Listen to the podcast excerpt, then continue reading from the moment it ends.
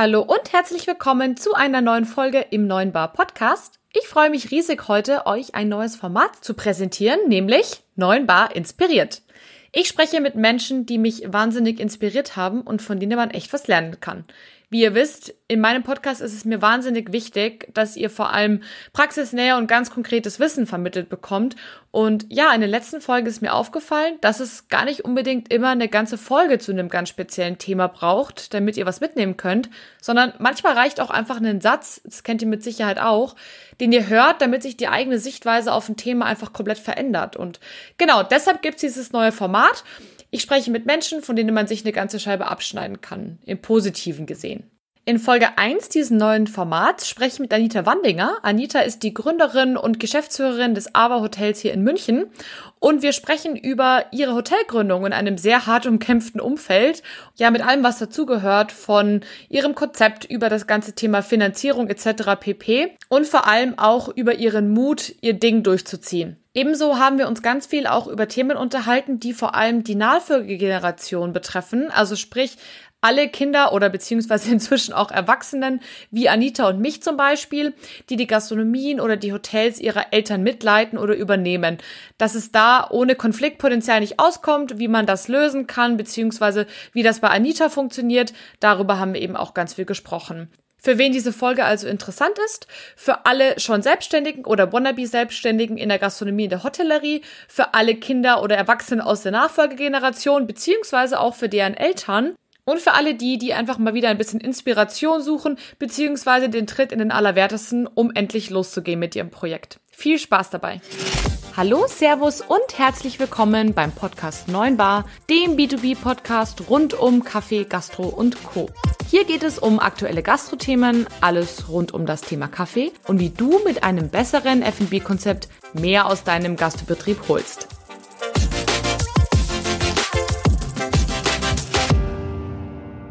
Tatsächlich ist es so, ich weiß noch, als wäre es gestern, ich habe den Newsletter einer AHGZ gelesen. Anita Wandinger eröffnet in der Münchner Innenstadt ein eigenes Hotel.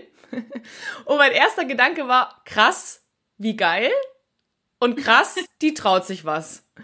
Denn Anita, du bist gerade mal 29 und wenn es etwas in München gibt, dann sind es neben den hohen Mieten auf jeden Fall ein Haufen Hotels, vor allem rund um den Hauptbahnhof, wo ja auch dein Hotel jetzt ist. Und nur mal so als Beispiel für alle die, die nicht in München leben und es nicht wissen. In München und im Landkreis gibt es Stand 2018, so das sind noch ein bisschen ältere Zahlen, 82.000 Betten und im Vergleich in Manhattan 70.000.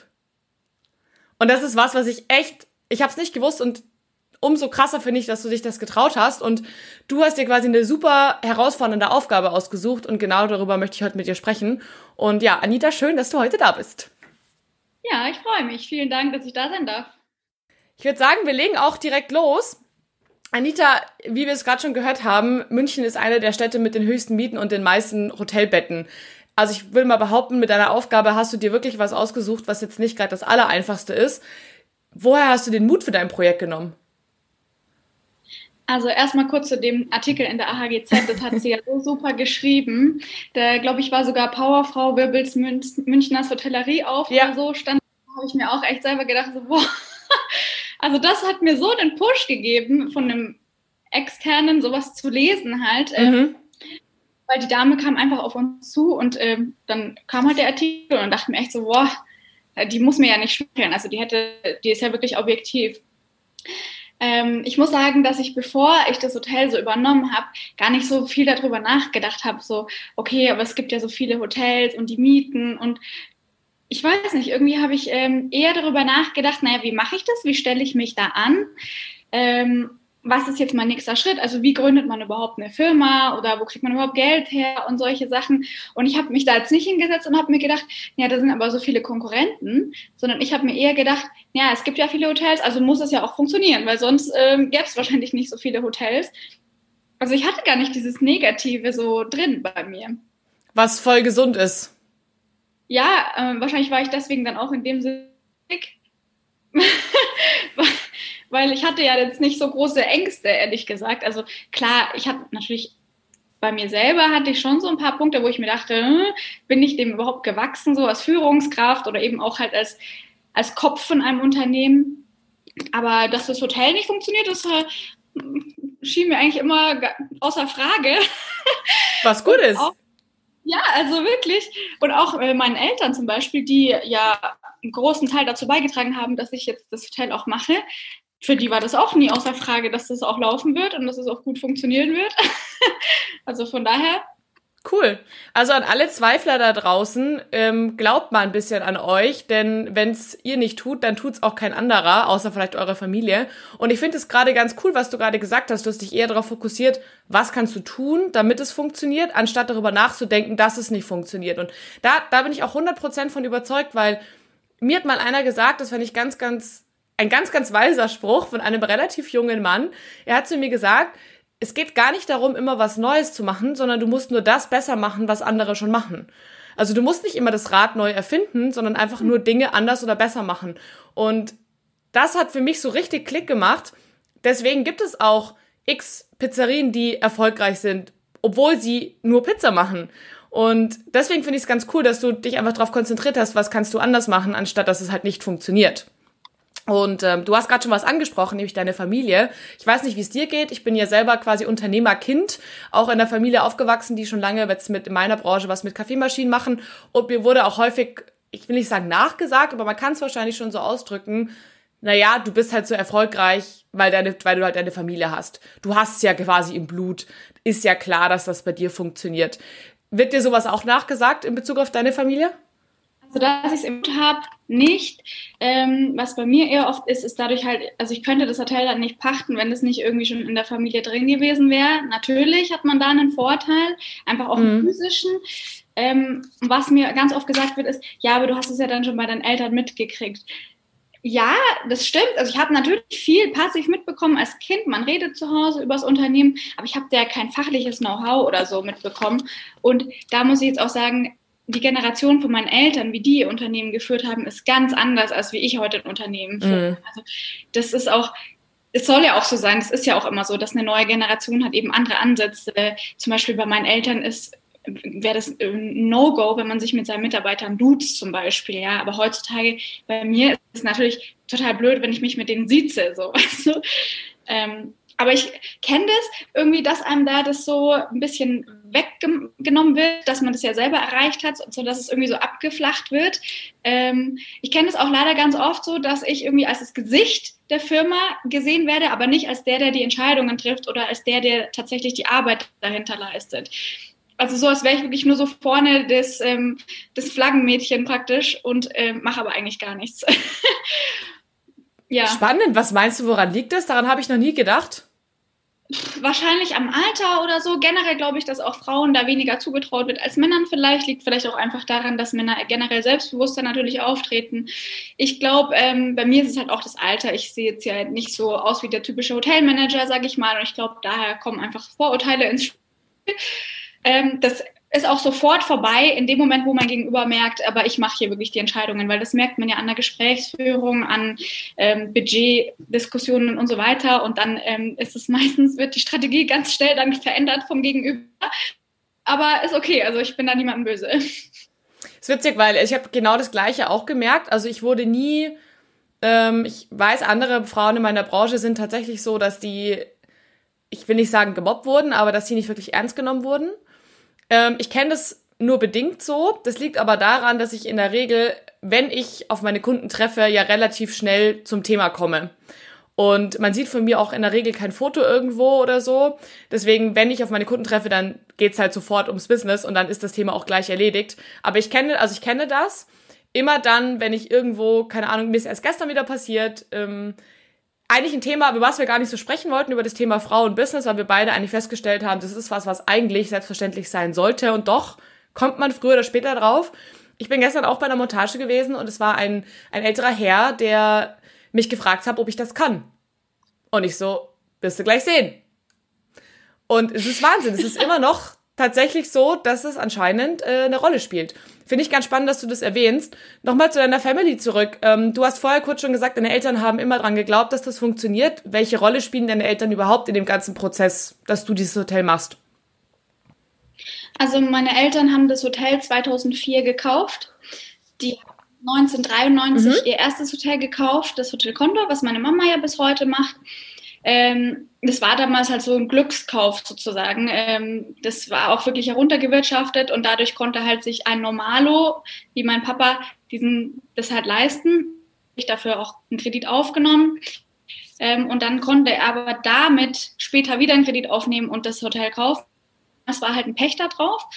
Und der Vertrag von dem Pächter lief dann jetzt eben 2018 zu Ende. Und meine Eltern meinten dann halt, naja, besser wäre es natürlich, wenn du das machst. Erstens hat man dann diese schöne Situation, dass Eigentümer und Betreiber aus einem Team praktisch sind. Man kann sich viel mehr die Bälle hin und her spielen. Ähm, zweitens kann ich dann natürlich ja verdienen, klar. Ähm, dann ist für meine Eltern war das natürlich immer so der Traum, hey, du bist dann dein eigener Chef, ja, du musst für niemand anderen arbeiten gehen, sondern du arbeitest für dich selbst. Du arbeitest in dein eigenes Gebäude hinein, zahlst mhm. deinen eigenen Kredit ja zurück. Ähm, und so, also eigentlich, mein Papa wollte das ja eh schon immer, dass ich auch mal in die Hotellerie gehe. Der hat auch immer, wenn ich, ich wollte ja eigentlich Opernsängerin werden, und da hat mein Papa, also er hat schon gesagt, naja, kannst du machen, aber Hotel ist besser. Und dann kam eben immer eine Rede wieder, ja, wie toll Hotel ist und wie schön es damals bei ihm auf dem Schiff war und so. Und er war ja auch bei Kempinski.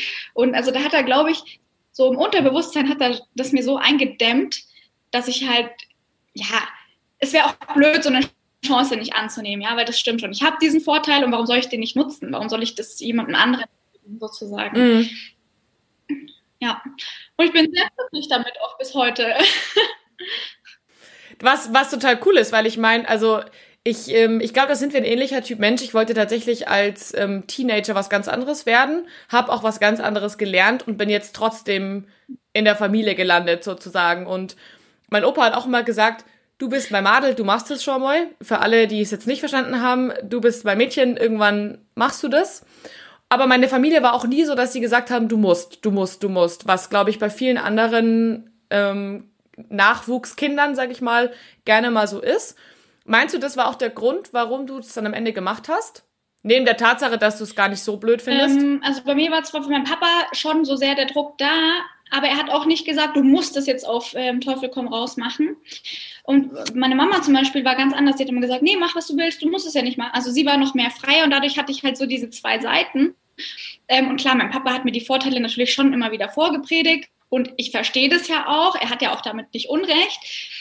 Ähm, und ich habe mir immer so gedacht, hey, weißt du was, ich kann das ja machen und kann ja alles, was ich sonst noch machen will, ja nebenbei noch machen. Also zum Beispiel mit der Musik, ich, äh, gut, jetzt momentan ist irgendwie gar nichts mehr, aber zwischendurch war ich dann mal wieder in einem Kirchenchor oder so. Man hat ja auch immer so Phasen, also gerade mit so, ähm, ich habe auch, bevor ich meinen Bachelor gestartet habe, der, wo es wirklich um Hotelmanagement ging, habe ich auch äh, ein Jahr lang ähm, an der Uni in München für Musik ein bisschen mit einem Lehr Gesangslehrer gearbeitet und dann habe ich auch gemerkt, ich weiß gar nicht, ob das am Ende so meins gewesen wäre, weil das ist ja was Kreatives und ich singe ja, weil ich Freude am Singen habe. Und wenn du dann aber anfängst, jeden Tag, und dann geht es ja wirklich an Technik, an Atemübungen, an ähm, äh, Schauspielunterricht und Klavier musst du können und Noten und Gesangsgeschichte äh, und so weiter und dann irgendwie habe ich mir überlegt, vielleicht wäre es das auch doch nicht gewesen. Ähm, vielleicht hätte das gar nicht so viel Spaß gemacht, wie ich mir gedacht hätte.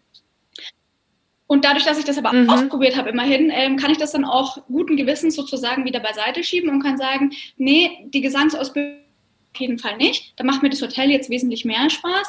Und ich kann ja immer noch später, wenn es wieder ein bisschen ruhiger wird, mal probieren, ob ich vielleicht einfach mal mit einer Band zusammenarbeite oder so. Also dieses Thema Musik ist ja jetzt für mich noch nicht gestorben sozusagen. Genau, also und, und so mhm. sehe ich das auch im Leben. Ich kann ja auch, wenn äh, zum Beispiel, ich wollte auch immer mal ein Buch schreiben, auch das kann ich ja mal machen, wenn ich mal 60 bin oder so. Das ist ja noch nicht vom Tisch.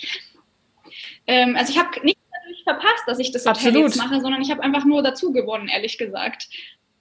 Das ist, du hast was ganz Schlaues gerade gesagt, was ich auch festgestellt habe für mich. Ich bin auch jemand, der sich für wahnsinnig viele Dinge interessiert. Und ich denke, da gibt's in unserer Generation immer mehr dieser Leute, was es umso schwerer macht, weil es tausend Möglichkeiten gibt, tausend Optionen gibt und unsere Generation sozusagen aber in den jüngeren Jahren immer so ein bisschen hingetrimmt wurde. Uns wurden ja alle Entscheidungen abgenommen. Es gab eine Schule, da gab es maximal noch irgendwie zwei Wahloptionen und dann war es das aber auch und plötzlich stehst du da in jungen Jahren und stehst da und sagst, okay, wow, ich muss mich jetzt entscheiden für x Trilliarden Möglichkeiten, mich interessieren auch noch x Trilliarden Sachen und dann wird dir immer noch gesagt, naja, wenn du nicht deinen Traumjob findest, dann geht ja sowieso gar nichts mehr, sondern geht ja alles im Bach runter. Und was du aber gerade gesagt hast, finde ich ganz schlau, weil das habe ich auch festgestellt an alle Kinder da draußen, die vielleicht auch jetzt in der Nachfolgegeneration sind und vielleicht auch deshalb dieses Interview hören. Wenn ihr euch für den Betrieb eurer Eltern entscheidet, heißt das nicht, dass damit alles andere vorbei ist. Denn du kannst trotzdem Dinge mit deinem Leben ja kombinieren. Also bei mir ist es zum Beispiel so, mir hat mal jemand gesagt, ähm, du solltest Radiomoderatorin werden. Und ich habe mir damals gedacht, hey, reden finde ich eigentlich ganz cool, aber das mit der Technik weiß ich nicht, ob ich da so Bock drauf habe. So, zehn Jahre später arbeite ich in einem Familienbetrieb, wir verkaufen Kaffeemaschinen ja. und ich habe einen Podcast. Mit Technik und Sprechen. Und das, was du gerade gesagt hast mit der, mit der Operngeschichte, das finde ich ganz, ganz wertvoll, weil nur weil dir was Spaß macht, heißt es nicht, dass es dein Business sein muss. Aber es kann ein ja. Teil deines Business sein. Und wenn du jetzt zum Beispiel sagst, du machst einmal in der Woche in Zukunft einen Musikabend und trittst dann mit deiner Band auf, ja. Ja, cool. Also genau, ist ja alles super. gut. Ist genauso wie bei dir mit dem Podcast. Jetzt machst du das aus Spaß und ist ja, ja. also es ist besser geht's eigentlich gar nicht, ja. Ja. Genau. Und auf einmal ist dann auch die Selbstständigkeit gar nicht mehr so wahnsinnig kompliziert, weil du lauter Dinge machen kannst, die dir Spaß machen und trotzdem bringst dich voran. Und das fand ich gerade ganz, ganz wertvoll, diesen, diesen Spruch. Und ähm, ja, danke dafür. Und ich hoffe, dass bei dem einen oder anderen da auch jetzt Klick gemacht hat, sozusagen. Ähm, und ja, Genau. Finde ich ganz cool. Du hast gerade vorher erzählt, deine Mama leitet ja das Hotel Condor, was ja, ich glaube, so irgendwie gefühlt drei Minuten Laufweg oder so ist zwischen euren Häusern. Ähm, wie läuft es? Also wie läuft es in eurer Kombination gemeinsam? Ihr tauscht euch ja bestimmt auch oft drüber aus. Ja, also generell ist bei uns das Geschäft eigentlich das Gesprächsthema Nummer eins. Bei meiner Mama und mir vielleicht noch weniger, aber wenn wir zu dritt da sind mit meinem Papa, das ist völlig egal, ob es Weihnachten ist, ob jemand Geburtstag hat. Also wirklich, das Thema kommt halt immer auf den Tisch und so mindestens ein, zwei Stunden spricht man dann auch über das Geschäft und dann spricht man noch ein bisschen über andere Sachen. ähm, ja, es ist auch gut. Also ich finde es super, dass man sich austauscht. Äh, ich habe früher zum Beispiel ganz viele Tipps immer von meinen Eltern mitgenommen und mir das halt zu Herzen genommen. Gerade meine Mama ist auch so eine Powerfrau. Die sagt, also die weiß eigentlich auf immer eine Lösung. Ja, egal was ist, sie hat auf jeden Fall, dann hat sie vielleicht gerade da den richtigen Handwerker an der Hand oder sie sagt, nee, da musst du da oder da oder keine Ahnung. Also sie weiß auf jeden Fall immer. Und wenn sie gar nichts mehr weiß, dann sagt sie, okay, ich komme jetzt schnell rüber und dann schauen wir zusammen oder so. Ne? Also da ist sie echt, ich weiß noch, als wir das Hotel eröffnet haben, da hatten wir noch manuelle Zimmerschlüssel. Wir haben 88 Zimmer und das war alles in einem, in einer Kiste drin. Das heißt, wir wussten gar nicht, welcher Schlüssel gehört zu welcher Tür das war irgendwie so ein Tag vom Opening, dass wir das erst bemerkt haben, dass die ja alle falsch beschriftet waren. Ja, und wer hat es dann am Ende gelöst? Meine Mama. Da hat sie extra sich praktisch den Tag dann dafür Zeit genommen und hat dann wirklich alle Schlüssel bei allen Türen getestet, neu beschriftet. Ja. Also sehr hilfsbereit. Und auch umgekehrt, ähm, je nachdem, wer wo mehr Erfahrung hat, ähm, kann man dann sich halt wirklich da wieder die Bälle hin und her spielen. Es ist ein Gewinn. Wir haben andere Ansätze, wir haben andere Konzepte. Sie arbeitet zum Beispiel ganz anders. Also wenn ich mir ihre Steuererklärung oder so angucke, das ver verstehe ich gar nicht, was sie da aufschreibe. Ich mache das alles komplett digital und sie macht das irgendwie noch auf so papierhaften Listen. ähm, okay, aber trotzdem, im Wesentlichen können wir uns natürlich immer unterstützen, weil zum Beispiel gerade auch so bei Sachen, wenn es mal zu Gericht geht, ja, dann ähm, da hat es mich jetzt leider öfter getroffen als dich, aber dann weiß ich halt auch schon so, naja, der Richter wird sich ungefähr so zwischen diesem und diesem Bereich äh, wird irgendwo das Outcome dann sein.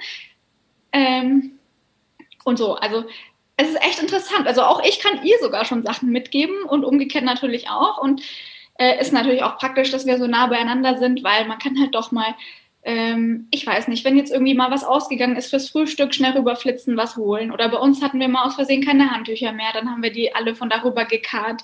Ähm, es hat echt einen Vorteil. Also ich will auch unbedingt noch ein zweites Haus, weil wenn meine Mama irgendwann mal in Rente geht, brauche ich wieder ein zweites Haus, wo ich mir dann so, so immer diesen Notfallplan B dann da habe. Finde ich, das klingt echt das klingt wirklich schön tatsächlich. Ich, ich bin froh, dass es bei dir so läuft. Äh, bei uns ist das auch tatsächlich ähnlich, so ähm, Vater und Kinder. Bei uns ist es ja Vater und Kinder, ähm, dass es dass der eine dem anderen sozusagen News und, und Input gibt und das eben gegenseitig, was ich, was es für mich jetzt so anhört, als wäre das auch ohne relativ viel Stress. Also relativ entspannt ja. klingt das weil häufig ist es ja so, also da werden auch jetzt, wenn wir Nachfolgekinder mit dabei haben, wo es noch die patriarchischen Eltern gibt, die sagen, naja, aber das macht man so mhm. nicht. Man macht seine Steuererklärung auf Papier. Oder keine Ahnung, wie kann das sein, dass die Handtücher ausgehen? Das muss man doch im Griff haben. Wie, wie kommt ihr da klar? Also, deine Mama ist da anscheinend gar nicht so, oder? Also meine Mama ist eh so jemand, die hat mich auch immer, ähm, also was Erziehung betrifft, hat die immer alles sehr frei und sehr locker. Die ist so ein Mensch, die denkt, das Kind entwickelt sich schon selbst, ohne dass ich da jetzt viel vorgebe. Ähm, bei uns ist natürlich der große Vorteil, dass wir zwei Häuser haben. Das sind aber zwei unterschiedliche Firmen und die hat bei meiner Firma gar nichts zu sagen und ich bei ihr auch nicht. Das heißt, ich glaube, wenn wir jetzt gemeinsam ein Haus führen würden, glaube ich schon, dass da Konflikt entstehen könnte, weil man eben unterschiedliche Herangehensweisen hat. Mhm. Aber ich wollte das auch von Anfang an bewusst nicht. Ich habe früher schon mal immer wieder bei meiner Mama gearbeitet und habe da auch geguckt, wie funktioniert ein Hotel und so. Das war auch in Ordnung. Aber jetzt ein Haus zu führen, das äh, wollte ich auf jeden Fall nicht, weil ich glaube, dass es funktioniert einfach nicht. Und ähm, ich kann mir ja jetzt alles, was ich an Wissen brauche, kann ich sie ja fragen, wenn ich nicht weiterkomme. Nur wenn man das gemeinsam teilt, dann hat man, glaube ich, ganz oft dieses Risiko, dass die ältere Generation ihr Ding machen will und die jüngere ihrs und es kollidiert einfach und dann kann keiner wirklich 100 Prozent geben. Mhm. Also ich kann da nur als Tipp mitgeben für alle die, die tatsächlich ein Haus haben, gemeinsam oder ein Betrieb oder so wie wir eben ein Unternehmen. Es funktioniert nur, wenn jeder wirklich absolut kompromissbereit ist, wenn jeder absolut offen kommuniziert und zwar nicht dann, wenn jeder schon irgendwie auf 180 ist, sondern schon vorher. Das hilft auf jeden Fall, wenn einem was auffällt oder einem was gehäuft auffällt. Beziehungsweise was auch hilft, ist, wie ihr eben getrennte Häuser habt kann man ja Aufgabenbereiche ganz klar trennen. Und bei meinem Bruder und bei mir ist es zum Beispiel so, wir sind auch komplett unterschiedliche Menschen. Ich leite den Vertrieb, er die Technik. Dinge, die aber zusammenhängen, wo eins ohne das andere nicht geht. Und das funktioniert nur, indem man die Grenzen ganz klar steckt und sobald eine Grenzüberschreitung quasi stattfindet ins andere Gebiet, eine ganz klare Kommunikations, ja, ein Ablauf stattfinden muss. Dann kann das funktionieren. Und das ist, glaube ich, ganz wichtig für alle Nachfolgegenerationen, wenn ihr sozusagen mit euren Eltern in einem Betrieb arbeitet und nicht in zwei getrennten Betrieben, dass es das funkt, dass das muss, muss geregelt werden. Ansonsten wird es eben immer Stress geben. Genau aus diesen Gründen, die du und sagst. Da muss ich dazu sagen, ähm, mein Betrieb ist erfolgreich und der von meiner Mama ist erfolgreich, auch wenn die unterschiedliche Ansätze haben. Also beide haben recht. Ich glaube, es wird immer schwierig sein, als Jüngerer den Älteren zu überzeugen. Da muss man einfach Geduld haben, weil wenn man immer wieder seine logischen Argumente äh, überzeugend vorträgt, dann irgendwann sickert es auch bei der anderen Seite ein. Das wird beim ersten Termin, wenn man sich auf irgendwas einigen will, nicht so sein. Es wird immer so sein, natürlich kommt es von den Eltern, dass die da eher ihre Richtung haben wollen. Aber ich glaube, je, je öfter man da einfach in geduldig und in Ruhe nochmal das durchspricht und seine Punkte einbringt, umso mehr wird es auch vermischt werden. Da muss man halt sich Absolut. die Zeit dann auch nehmen. Die Zeit genau. und die genau. Geduld die es am Ende regelt. Die Zeit und die Geduld hast du wahrscheinlich auch gebraucht, als du damals das äh, Hausprojekt gestartet hast. Wie bist du denn dabei an die vorgegangen? Also, als du beschlossen hast, okay, ich mache das jetzt. Das ist ja schon eine Weile her, ne? Wann hast du da angefangen? Wann war das doch mal äh, genau? So 18, 2018. Also ich hatte wow. eigentlich noch einen Job erst, dann habe ich den ähm, gekündigt. Da war ich noch im Bayerischen Hof. Und dann habe ich trotzdem noch einen Minijob weitergemacht, ähm, einfach parallel und habe mir dann halt angefangen, Gedanken zu machen. Also ich habe da eigentlich nur ein paar Monate Vorlauf gehabt, ehrlich gesagt, um alles zu planen, aber halt fast in Vollzeit praktisch. Also das war schon gut auch, ähm, weil für mich war das am Anfang schwierig, erstmal zu wissen, was muss ich jetzt überhaupt machen. Also man sagt so, ja, ich mache jetzt ein Hotel, aber was, was brauche ich jetzt? Also hatte mhm. da auch keinen, niemanden, der mir das sagt oder erstes Hotel-Opening, ja, keine Ahnung also das ist auch wirklich das Paradebeispiel. Ich konnte ja nichts, ich wusste nichts, auch wenn man das vielleicht nicht glaubt. Ich bin ein kompletter Quereinsteiger, was das betrifft und es hat alles super funktioniert. Also ich habe mir halt dann, ich habe mal angefangen, mir mit ein paar Designern zu sprechen und äh, zu gucken, was kostet überhaupt solche Sachen. Firma gründen, dann natürlich so ein paar rechtliche Sachen muss man ja. Äh, und so ging das dann peu à peu. Und ich hatte eigentlich bis Ende 2018 nicht wahnsinnig viel zu tun. Und dann irgendwie mhm. 2019 ging es dann aber richtig los. also ähm, dann hatten wir von Januar bis Ende Februar ein Umbaujahr, ähm, wo ich natürlich irgendwie, ich hatte dann keine Bauleitung bestellt, weil ich hatte gar nicht auf dem Schirm, dass es sowas gibt. Und dann musste ich halt diesen Job dann machen sozusagen, ähm, währenddessen noch Mitarbeiter akquirieren. Ähm, hm. Ja, und dann haben wir am 4. März eröffnet und da hatte ich zu dem Zeitpunkt, glaube ich, vier Mitarbeiter und keiner kam aus dem Hotel. Das heißt, gingen erstmal uh. alle in eine Schulung und ich war dann der einzige Mitarbeiter in dem Moment wieder für die ersten Gäste. Und das Theater ging dann auch weiter, weil dann hatten wir nur ein paar Tage später das erste Mal das Hotel komplett voll wegen einem Fußballspiel. Und dann merkten wir, dass einer unserer Boiler im Keller kaputt war. Und ich habe natürlich mm. vorher getestet, ist das Wasser warm, kalt? Ja, war alles in Ordnung. Nur, ich habe natürlich nie alle 88 Zimmer gleichzeitig angestellt. Und nur dann hätte man das gemerkt, dass ja der zweite Boiler nicht mehr heizt. der kam auf jeden Fall nicht mehr hinterher. oh no! Ja. Aber ähm, das, das war, glaube ich, das Gute, dass ich nie so einen Actionplan hatte mit, ich muss jetzt das, das, das, das machen, sondern ich habe immer so geguckt, okay, was fliegt mir jetzt als nächstes entgegen? Und dadurch hatte ich aber auch dann die Ruhe und die Zeit, mich jetzt mit diesem Thema Wasser zu befassen, weil ich hatte dann nichts parallel, mm. was noch irgendwie erledigt hätte werden müssen.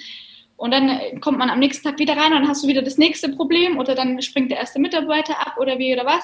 Und es war eigentlich ganz gut, weil wenn ich jetzt von Anfang an so einen strikten Büroalltag gehabt hätte, wo ich irgendwie acht Stunden Arbeit zu tun gehabt hätte, dann hätte mich das, glaube ich, richtig gestresst, wenn da noch sowas zusätzlich kommt. Mm. Das heißt, du hast dir ganz bewusst auch Zeit genommen. Ähm, das ist vielleicht auch wichtig für alle, die die neu gründen wollen und immer überlegen. Also mir ging es tatsächlich auch so, als ich bei der, ins Unternehmen meines Vaters eingestiegen bin, habe ich die ganze Zeit überlegt, weil das ja auch ein junges Unternehmen war, puh, brauche ich noch einen Nebenjob? Wie mache ich das? Wie mache ich das? Schaffe ich das überhaupt? Und so weiter. Und ich war echt felsenfest davon überzeugt, dass ich noch einen Nebenjob brauche, weil ich es nicht schaffen werde, genug zu verkaufen am Anfang. Ja, das hat sich nach einer Woche komplett erledigt. Also für alle, die, die neu starten wollen, springt in das kalte Wasser und geht da direkt in Vollzeit rein, weil, also das ist auch wirklich eine Empfehlung, die ich, die ich an alle habe und die ich auch immer wieder sehe, sobald man nämlich in einem Nebenjob noch länger hängt, ne, also mehrere Monate hängt, ihr braucht die Zeit und ihr braucht auch die Ruhe im Kopf, um euch da voll drauf zu fokussieren und ihr werdet viel, viel schneller sein, wenn ihr das in Vollzeit macht und ihr macht euch auch vielleicht selber einen anderen gesunden Druck, wenn ihr wisst, hey, ich habe jetzt diese Zeit, aber ich muss die nutzen, weil ich verdiene jetzt kein Geld. Das geht natürlich nur, wenn man sich leisten kann, das muss man auch sagen.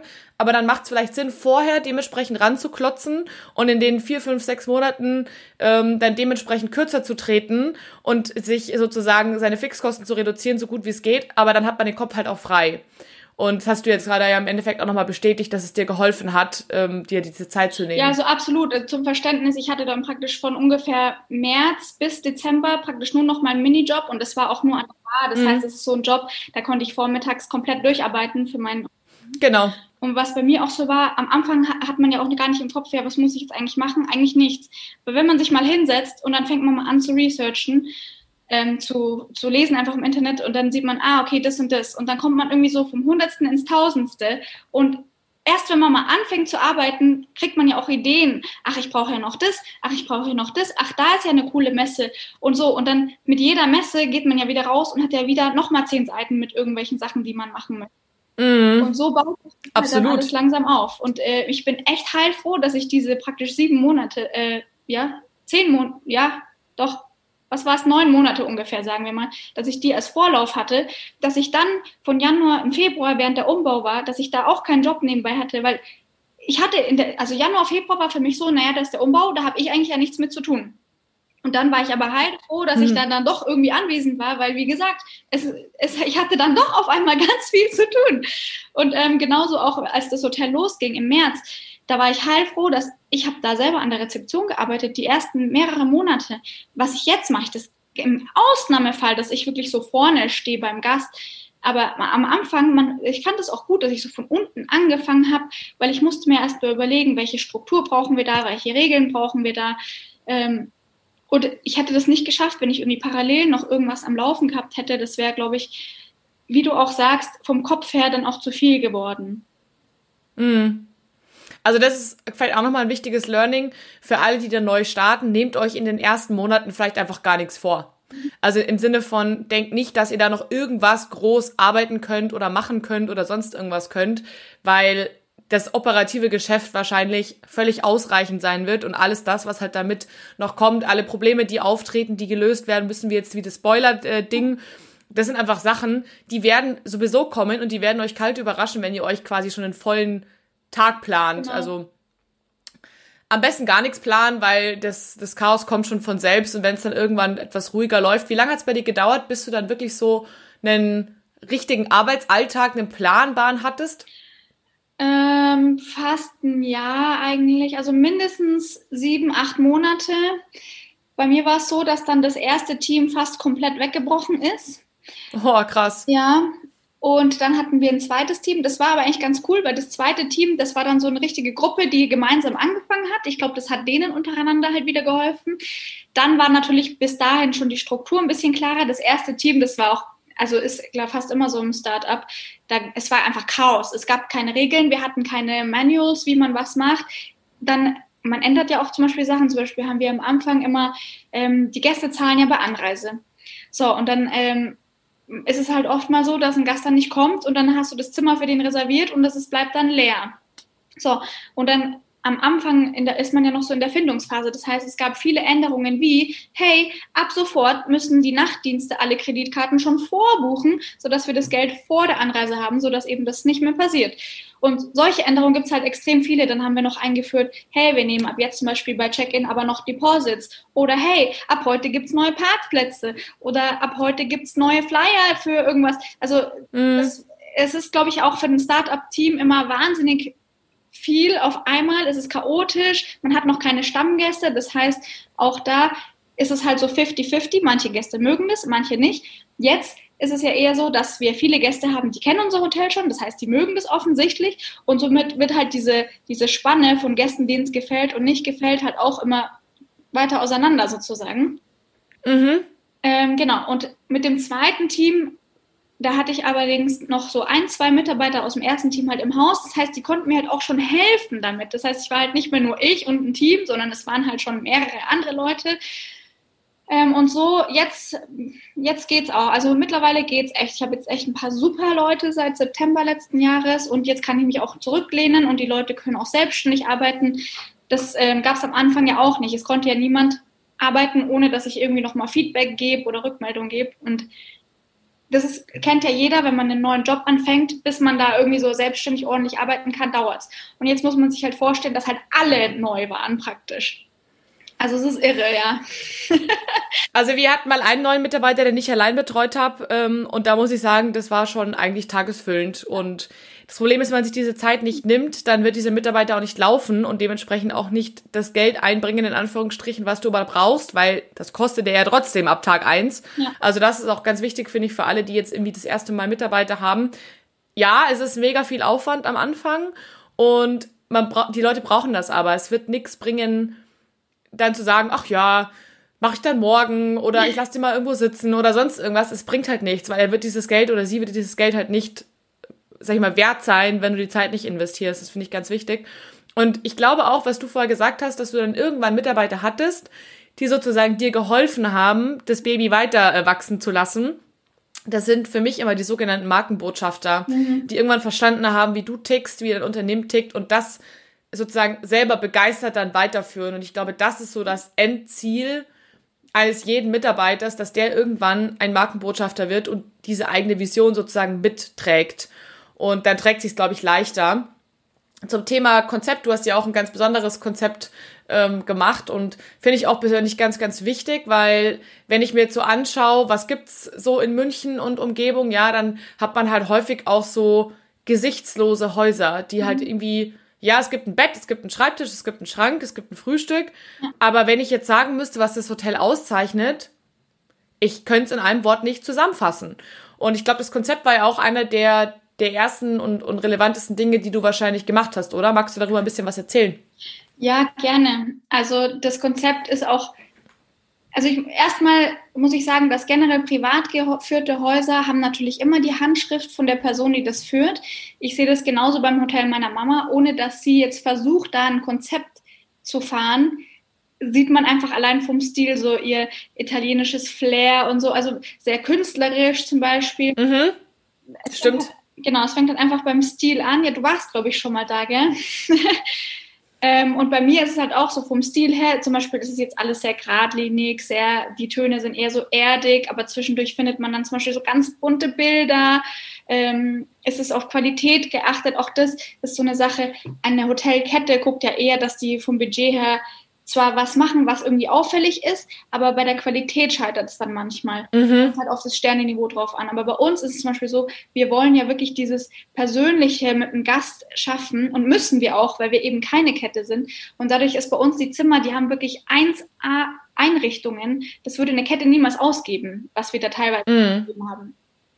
Ähm, und mein Konzept hat, ist wirklich gewachsen, so wie ich mit dem Hotel gewachsen bin, ist auch das Hotel, äh, das Konzept irgendwie mitgewachsen am Anfang habe ich mir überlegt, weil man lernt das ja auch immer so in der Uni, naja, man braucht halt irgendwie ein Konzept, ja, man braucht seine Message und dachte mir so, ja, okay, mir fiel da auch kein Hotel ein, was jetzt irgendwie so wahnsinnig eine Message hat. Gut, vielleicht so, so Ruby Lily oder so, klar, die fahren irgendwie in ihren Style oder so, aber ja. Und ähm, dann habe ich aber angefangen zu gucken, was es so gab. Und dann das Hotel hieß ja früher so wie der damalige Betreiber hieß. Und das fand ich immer total dämlich. Ich dachte mir immer, ja, so wenn ich jetzt das Hotel so Hotel Anita genannt hätte oder so, das fand ich immer so, hä? wie verkauft sich das, ja? ähm, so. Im Oberland bestimmt gut.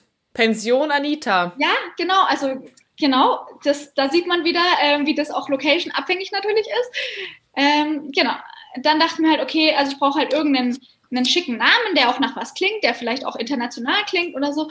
Und dann ähm, kam irgendwann mein Dad so, ja, wie wäre es eigentlich mit Ava, Anita Wandinger?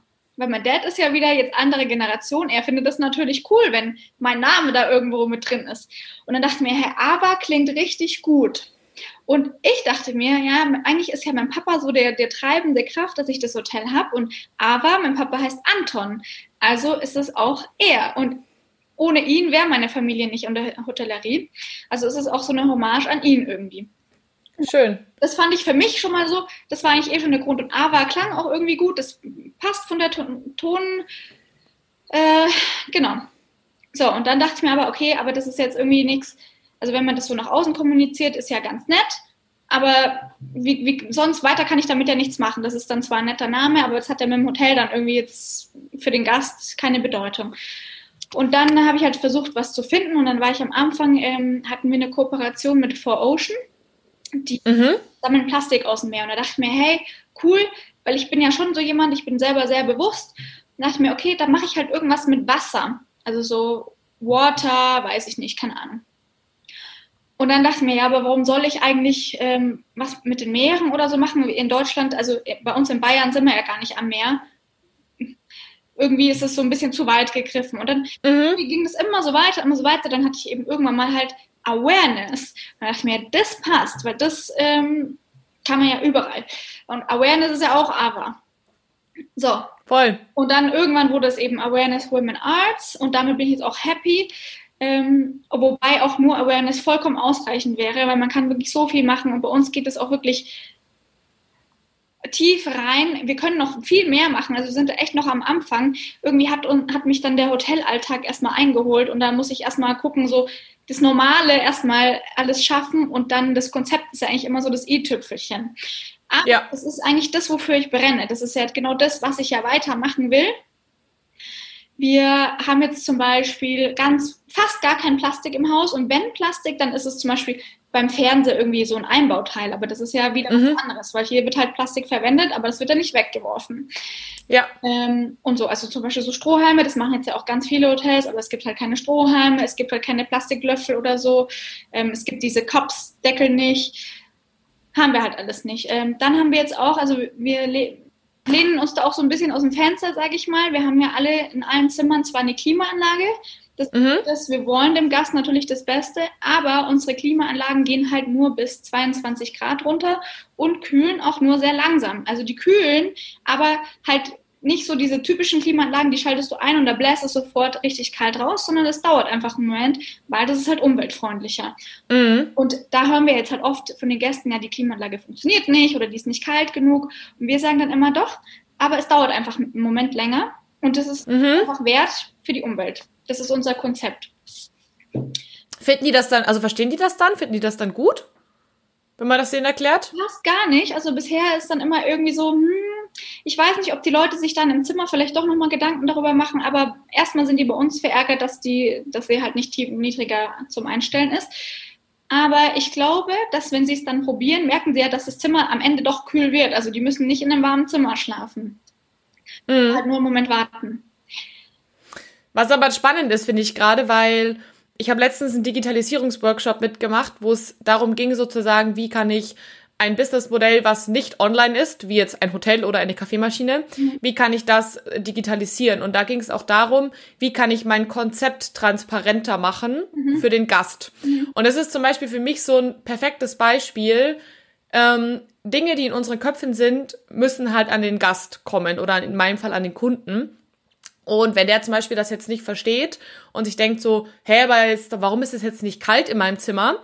Dann wäre es zum Beispiel spannend zu sagen, okay, wie kann man das dem Gast im Voraus schon irgendwie kommunizieren? Kann man das über soziale Medien irgendwie vielleicht mal kommunizieren? Ich weiß zwar jetzt gerade nicht, wie man ein super ansehnliches Bild von einer Klimaanlage machen kann, aber ähm, vielleicht, ähm, keine Ahnung, muss man irgendwas überlegen im Sommer vielleicht.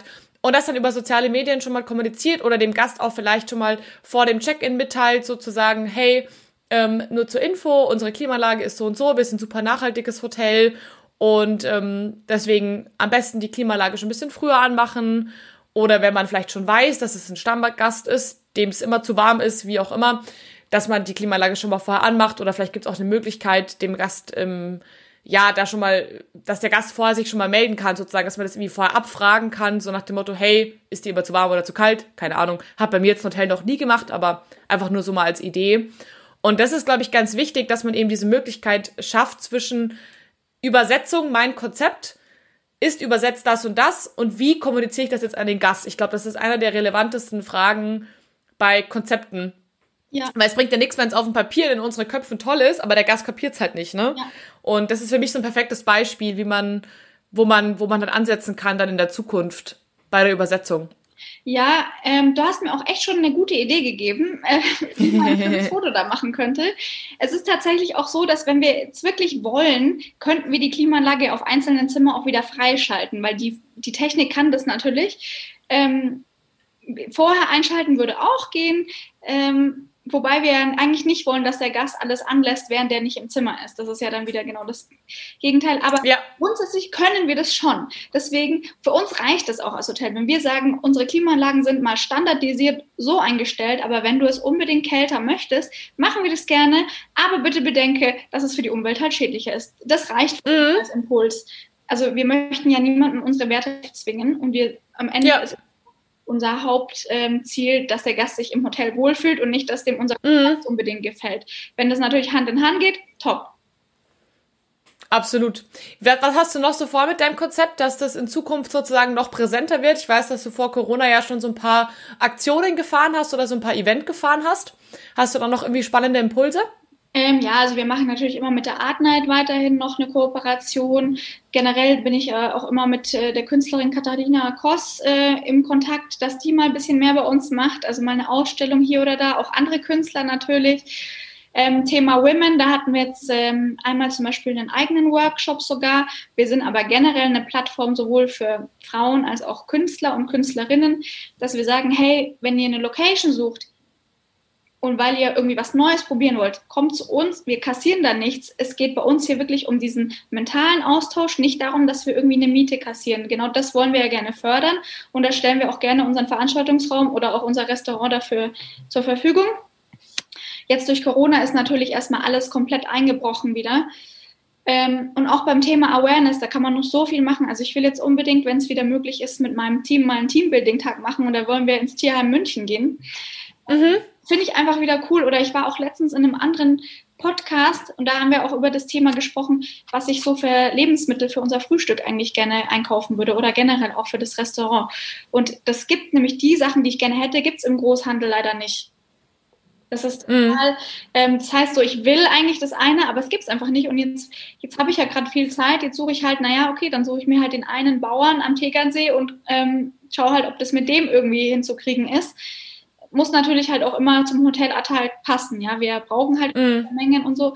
Aber bei Thema Awareness, da ist echt noch so viel offen. Also ich würde auch total gerne später, also das, das Coolste, was ich mir bisher gedacht habe, ist, dass ich mal einen Charity-Abend mache, wo ich dann natürlich singe, ähm, wo irgendein Künstler seine Bilder aushängt und dann jeder spendet für irgendwas ähm, Cooles. Ja, also sei es für ein Tierheim oder sei es für, ähm, wir arbeiten ja auch mit Dein München e.V., also irgendwas Soziales halt einfach, also irgendein Charity-Event und ja, das wäre natürlich total cool, da hätte ich auch richtig Lust drauf.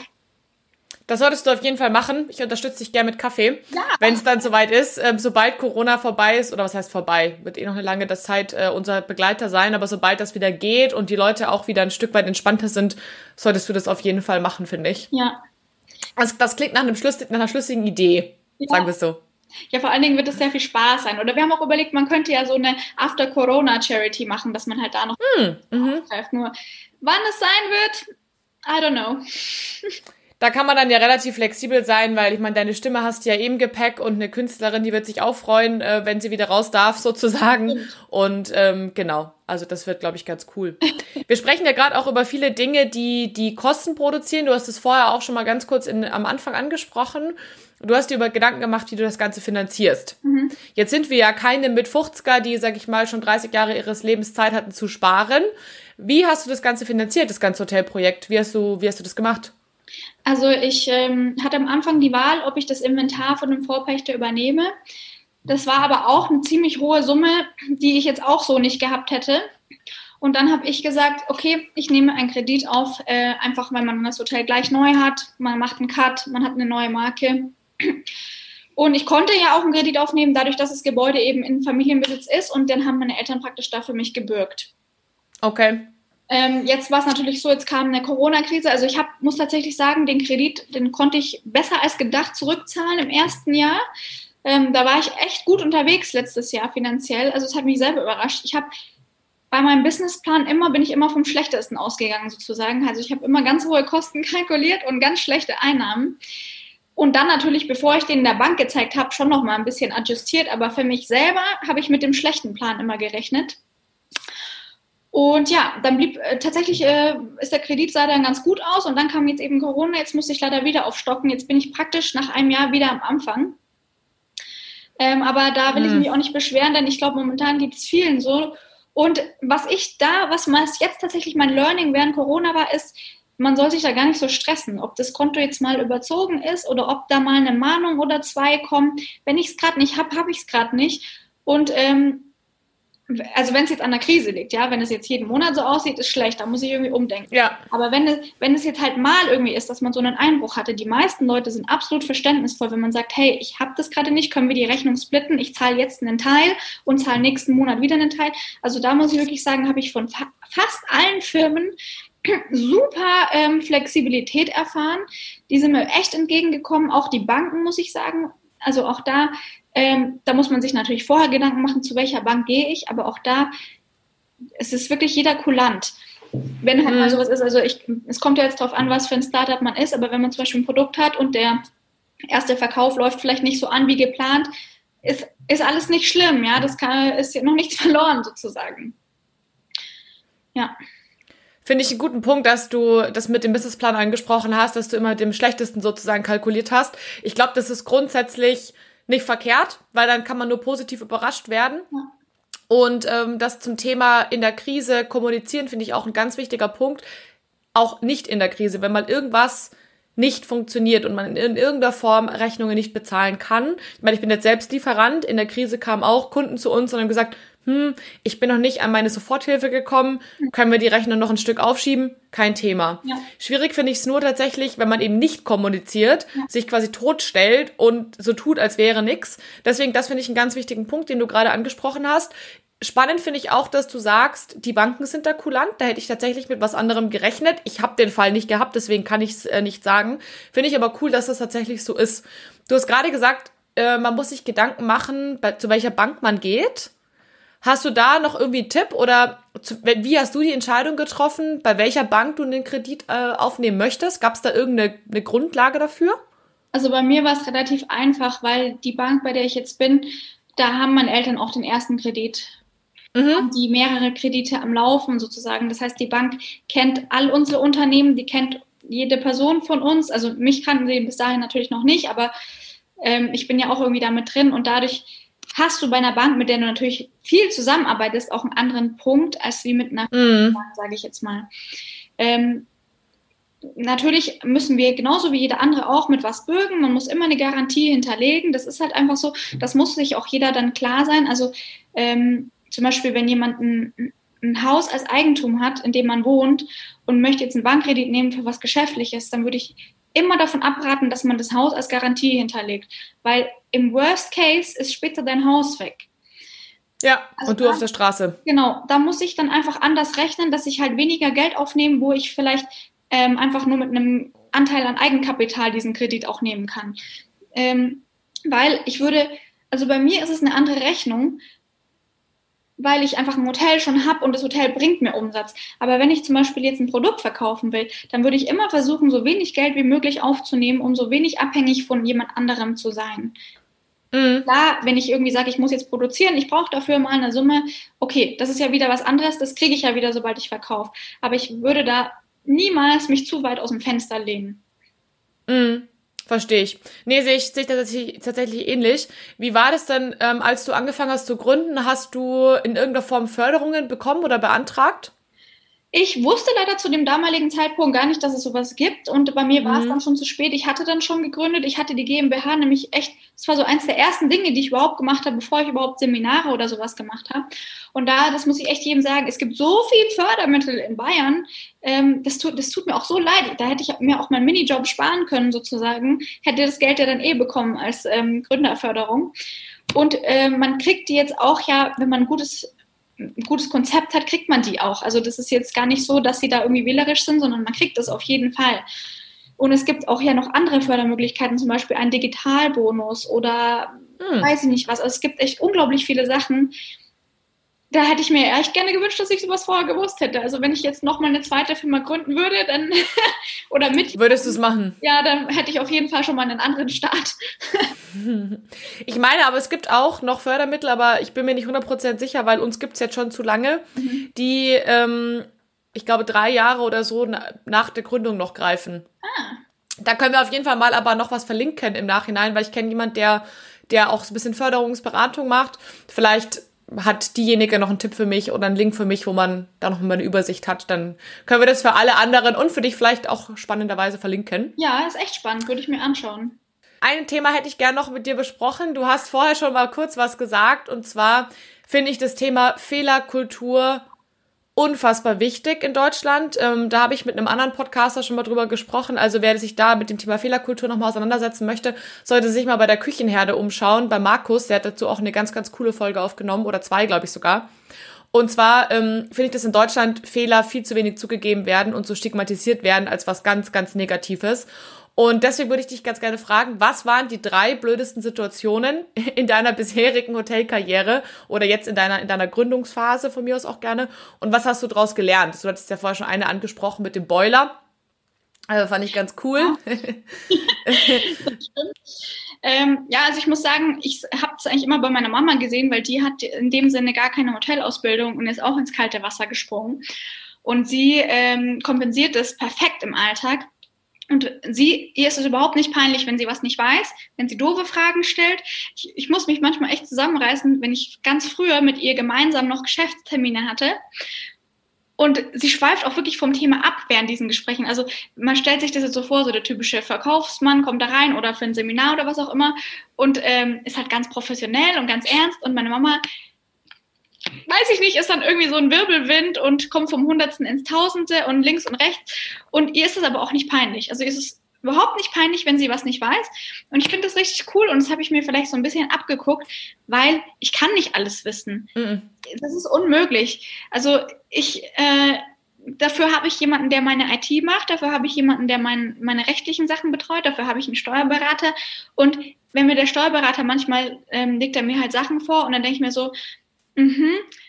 Keine ja. Ahnung. Schön, sieht gut aus auf Papier. Ähm, und dann, ähm, klar, frage ich ihn dann natürlich so nach den dem Main Outcome sozusagen, aber die Details muss ich dann auch nicht verstehen, das muss er mir auch nicht erklären. Das ist ja sein Job. Wenn da irgendwas kommt, da komme ich zu ihm und dann frage ich ihn, mir das so praktisch die Kernaussage weiterzugeben und mir nicht. Und das, also ich finde, das ist eigentlich ja logisch. Ja. Oder? Ja. Also es ist logisch, dass ich ich habe keine Ahnung von Steuern. Na klar, ich, also ich mache meine privaten Steuern und so, aber so tiefer geht es halt nicht. Und eigentlich finde ich, ist es dann blöd, wenn einem zum Beispiel der Steuerberater, wenn der mir jetzt das Gefühl geben würde, dass ich irgendwie doof bin oder so, weil ich mhm. jetzt nicht weiß, was sein Handwerk ist. Weil dafür ist er ja der Fachmensch zu sagen. Also das ist so, das hatte ich aber auch Gott sei Dank noch nie. Also mir ist das auch noch nie peinlich, aber ich kenne das manchmal, dass man vom Gegenüber das so, so, ein, so ein Vibe bekommt, so als wäre man irgendwie doof. Und dann denke ich mal so, ja ganz ehrlich, du weißt auch nicht, wie man ein Hotel führt, so. Hä? Nee. also, so, jetzt muss ich mal kurz ähm, spicken, meine drei Flops, genau.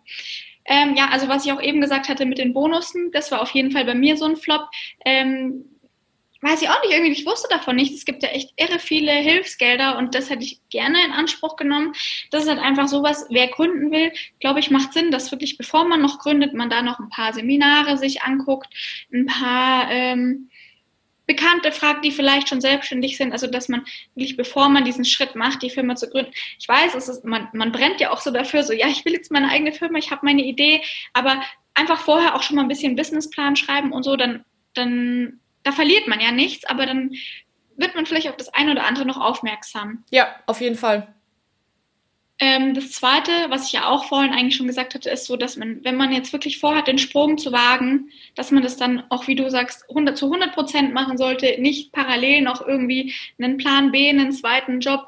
Das war bei mir auch so eine Sache, wo ich mir dachte, hm, ich war ja mitten im Masterstudium damals zu der Zeit und habe dann irgendwie in diesen, in diesen sieben Monaten, wo ich ja dann eigentlich nicht mehr wirklich gearbeitet habe, habe ich mich halt auf mein Unternehmen konzentriert und habe gedacht, naja, den Master schreibe ich dann später. Und das habe ich später so ein bisschen bereut, weil ich habe den bis heute natürlich nicht geschrieben. Und da hätte ich vielleicht noch mehr Zeit dafür gehabt. Ich weiß es auch nicht, vielleicht auch nicht. Aber da würde ich sonst, bei mir ging es jetzt zeitlich auch nicht, das nochmal rauszuzögern. Aber wenn jemand ja selber das alles planen kann, dann würde ich halt da auch sagen, ähm, plan so, dass du bis dahin wirklich alles andere erledigt hast. Mhm. Ähm, wenn jemand natürlich jetzt so eine Chance hingeworfen bekommt wie bei mir, dann würde ich sagen, okay, dann schmeiß alles andere weg und nimm die Chance, so, weißt du? Ähm, bei mir ist auch immer so die Frage, ja, ja, brauche ich den Master eigentlich noch oder nicht? Aber irgendwie will ich ihn jetzt auch halt noch machen. Also, aber es ist natürlich extrem viel Stress, weil du hast halt immer noch was im Kopf, so, ach, ich, mh, hm, ja, da ist ja noch was. Also, das ist einfach das. Was ich auch noch am Anfang hatte, ist so dieses, diese Struktur, wann bin ich eigentlich erreichbar? Weil bei mir war es ja so, ich war so der einzige Ansprechpartner für mein Team. Und es war für mich auch klar, dass es am Anfang so sein wird, dass ich einfach 24 Stunden halt mit anwesend bin im Fall der Fälle. Das heißt, ich war immer telefonisch erreichbar für, also im Hotel, klar, hast du halt drei Schichten pro Tag rund um die Uhr und sieben Tage die Woche. Und ich war halt einfach immer erreichbar. War auch in Ordnung für eine Zeit lang. Nur was dann leider passiert ist, ist, dass es immer noch so war, auch als die Leute sich eigentlich schon auskannten. Und dann war halt immer noch, anstatt dass der Mitarbeiter dann vielleicht selbst schnell eine Lösung gefunden hätte, wurde ich angerufen. Und ich wurde wirklich, irgendwann wurde es mir auch zu viel. Ich wurde angerufen unter der Dusche, ich wurde angerufen mitten in der Nacht. Ich wurde, also ich weiß nicht, ich war echt zu den blödsten Situationen am Telefon immer, also wirklich nonstop auch am Telefon irgendwie so beim Hundegaste gehen noch am Telefon und geschäftlich und also das äh, hätte ich mir am Anfang ein bisschen besser, ein bisschen einfacher machen können, wenn ich da einfach klipp und klar gesagt hätte, hey, ich bin von da bis da erreichbar und nach dieser Uhrzeit nicht und vor dieser Uhrzeit auch nicht, weil wenn ich um 7 Uhr morgens schon angerufen werde mit irgendwelchen Problemen, mit irgendwelchen Gästen, da geht bei mir der Tag natürlich schon gleich mal so los, dass alles nach unten geht. Ähm, ja. Verstehe also man ich. Darf, man darf sich seine Freizeit schon auch, das ist genauso wichtig wie die Freizeit der Mitarbeiter. Das war, ist, ist auch heute für mich noch schwierig, dass ich mich da mit meinem Team gleichsetze. Also bei mir ist immer so, die erste und die letzte, die da ist, bin ich. Ja, kennst du wahrscheinlich. Ja. Und ähm, als erstes schicke ich alle anderen nach Hause und dann ich gehe dann wirklich als letztes. Und auch wenn ich krank bin, bin ich auch da.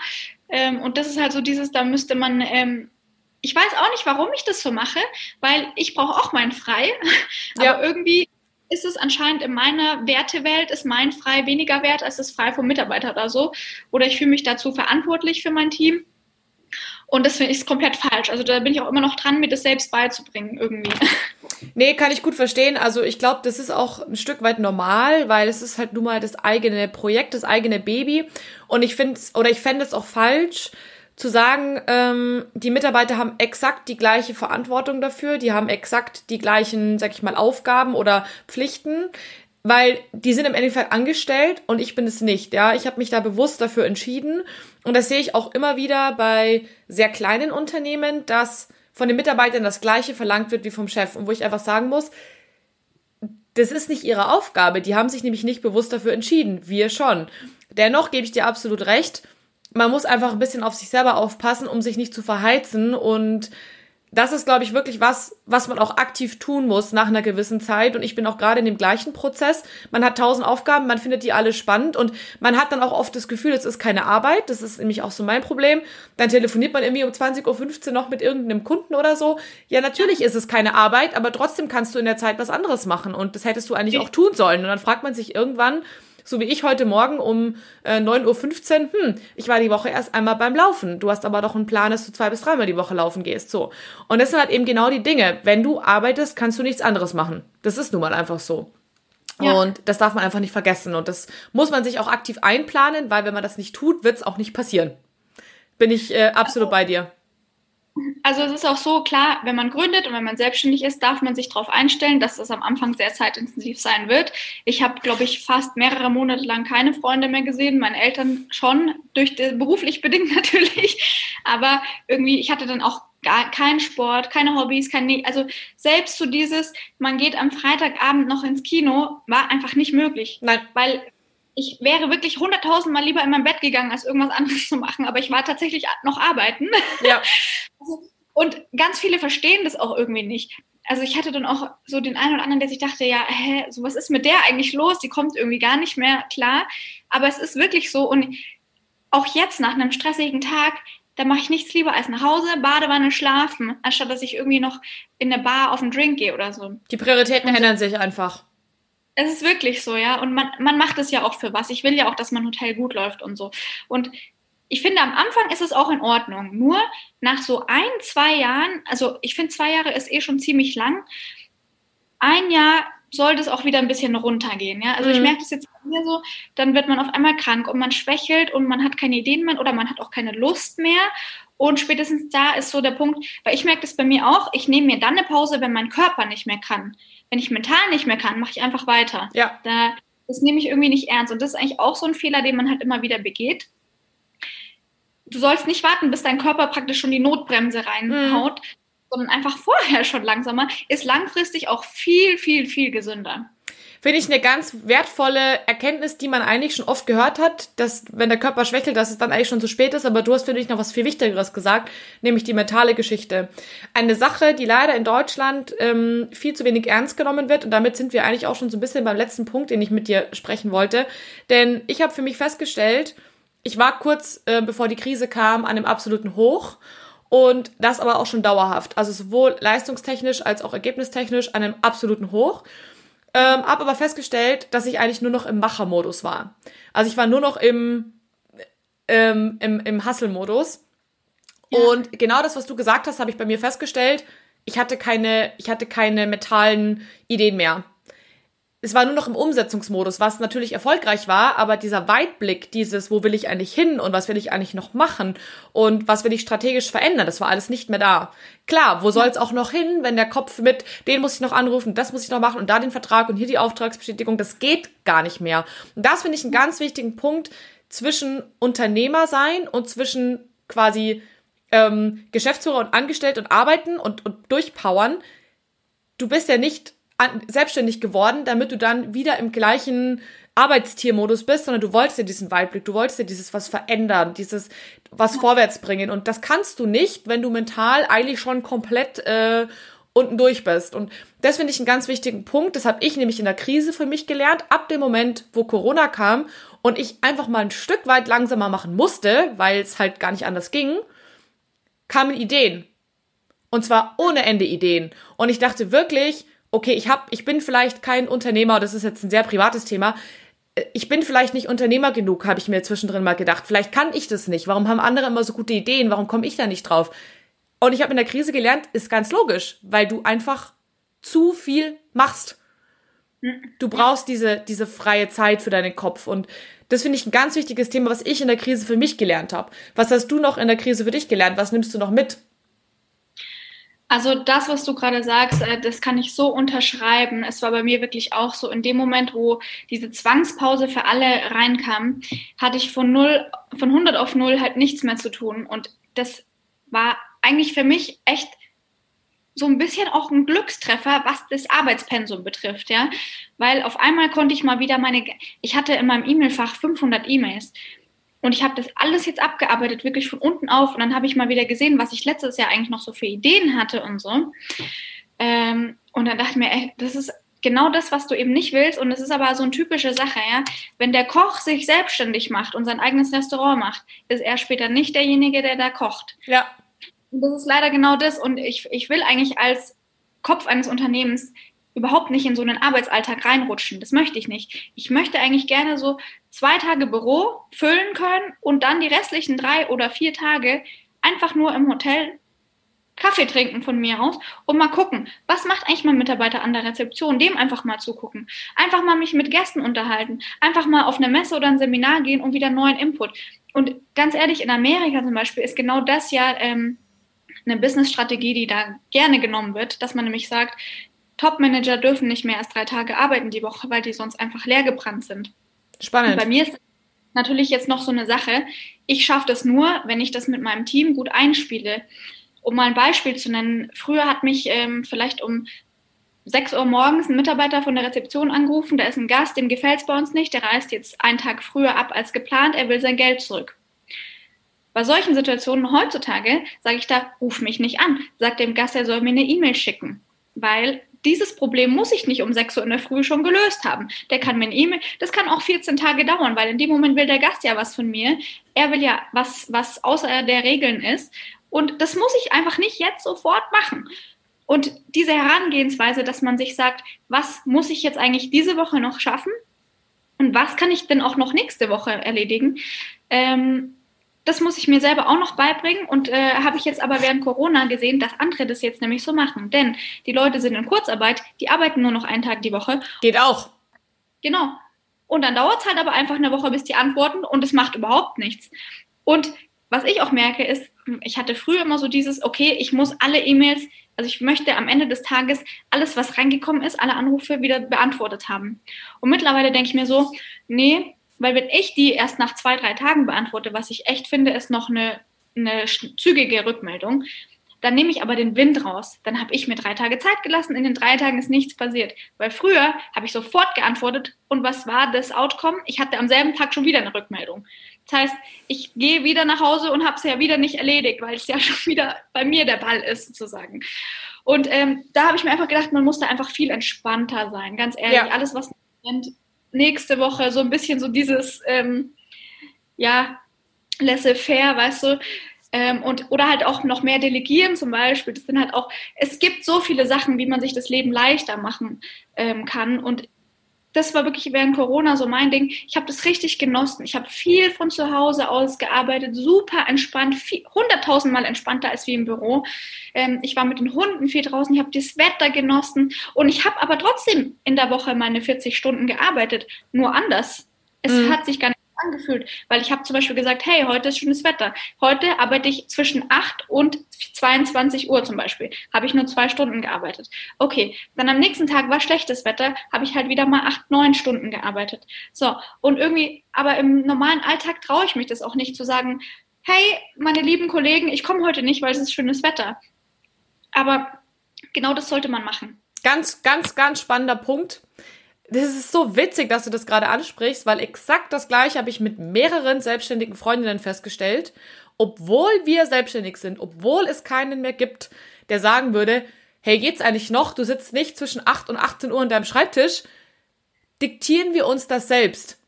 Ja. Also an alle Selbstständigen da draußen oder ich sag jetzt mal in der Zukunft wannabe Selbstständigen, hinterfragt einfach mal dieses Denken, weil es ist wirklich eigentlich bescheuert. Und trotzdem machen wir das, weil wir das so gewohnt sind. Arbeiten bedeutet zwischen 8 und 17 Uhr zu arbeiten. Aber wenn du eine, eine Eule bist, ja, dann musst du das nicht machen. Also hör doch einfach auf dich selbst und wenn es draußen schön ist, dann geh doch raus und genieß das. Heißt nicht, dass du nicht wichtige Anrufe annehmen kannst, ja, oder wenn es regnet, dann bist du halt den ganzen Tag an deinem Schreibtisch. Das ist doch völlig egal. Also wenn dein Job das zulässt, dann mach das doch einfach. Und das ist auch wirklich ein spannendes Thema, was ich ähm, auch mitgenommen habe. Und ähm, ich finde das auch eigentlich einen sehr, sehr schönen Schluss, einen sehr positiven Schluss für, für unser Gespräch heute. Ich glaube, da sind viele Learnings dabei, sowohl für Frauen, die irgendwie noch nicht richtig gesehen werden, als auch für, sag ich mal, Kinder in, in Nachwuchsgenerationen, die jetzt ähm, einen Laden übernehmen, als auch für Selbstständige und Wunsch-Selbstständige in der Zukunft. Und ich sage wirklich Dankeschön für dieses sehr kurzweilige Gespräch. Ich habe gerade auf die Uhr geguckt. Eine Stunde, acht Minuten ging für mich so vorbei, unfassbar schnell vorbei. Und ähm, ich sag danke dir und wir verlinken auf jeden Fall dein Hotel und dich in den Show Notes und auch noch die Geschichte mit den Förderungen, dass da auch ähm, deine Learnings sozusagen andere von profitieren können. Genau, und dann sage ich Dankeschön und schön, dass du da warst. Super, ich danke. War ein sehr schönes Gespräch. Finde ich auch. Dankeschön, Anita. Danke.